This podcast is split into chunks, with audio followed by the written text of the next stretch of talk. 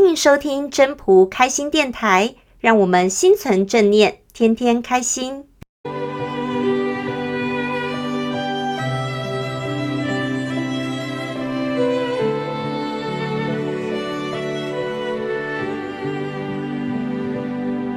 第四十二章：道生一。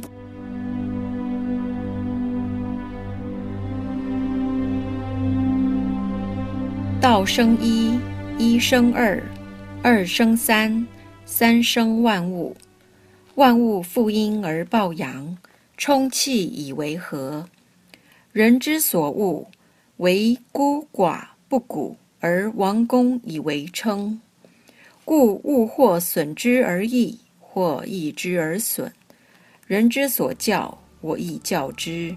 强梁者不得其死，吾将以为教父。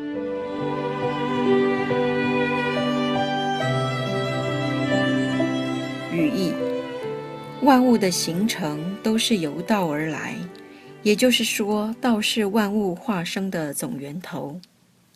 万物都是背靠阴而面向阳，这阴阳两气互相激荡而成新的和谐体。人们所厌恶的就是沦为孤寡不古，而王公却以此来称呼自己。这就说居上位的人要谦虚，所以看事物不要看表象，要看背后真相。表面上看来受损，而实际上却得益；表面上看来得益，而实际上却是受损。别人来教导我的，我也拿来教导别人。逞强的人不会得到善终。我将以此句话作为施教的开端。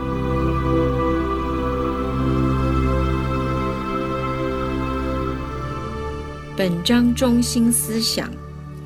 道生一，一生二，二生三，三生万物。万物负阴而抱阳，充气以为和。这个部分讲什么？在讲道的形成。道形成了这些万物的过程，然后万物有什么样的特质呢？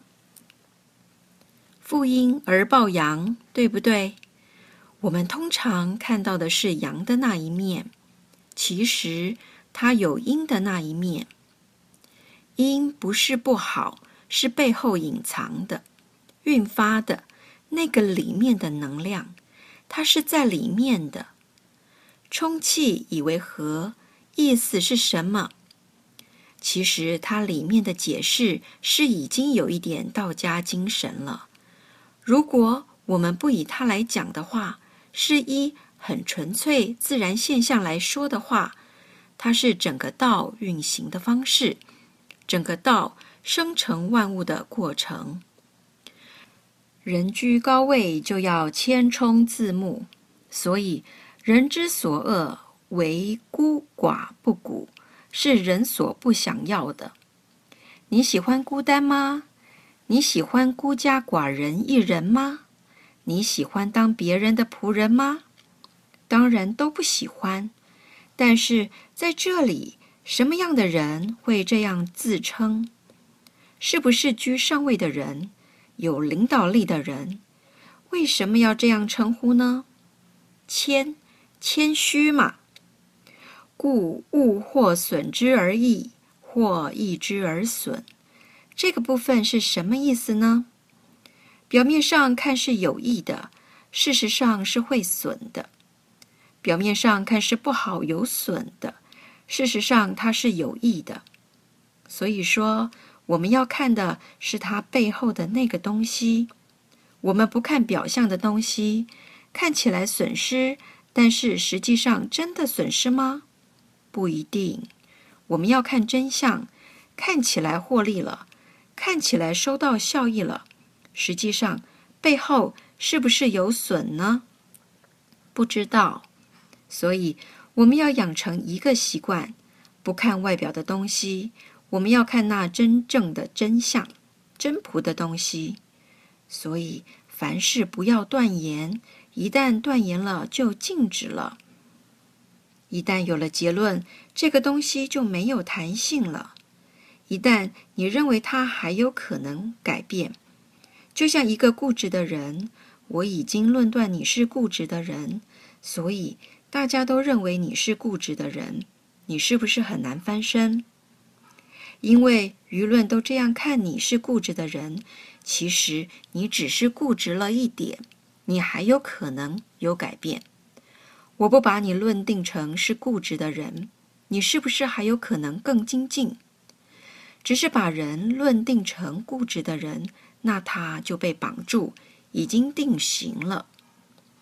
道家为什么主张不要有框架，永远要给人机会？因每一种万物，它不是一定说是怎么样，它是充满机会，充满生机，它是不被框架框住的。任何人都不可以说你是怎么样把人框住。一旦话讲出去收不回来，听到的人回去以后对你印象不好，你要翻身很难了。以后再改变说破嘴说你是不一样，也很难改变社会对你的观感。所以谨言慎行很重要。我们本质是包容万物的心，对于万物我们都给机会，一样的阳光照不一样的万物。他们都同样受惠，即使是有毒的植物，一样生长，一样受惠。我们一样要用这样的心对待万物。人所处的环境对动物、植物都要一律平等，这样才是真正道家的精神所在。所以说，谨言慎行是人必须要特别注意的部分，不要去引导别人有继承固定的思想。一定要引导他不断的有机会去变化、去改变，这也是道家的精神。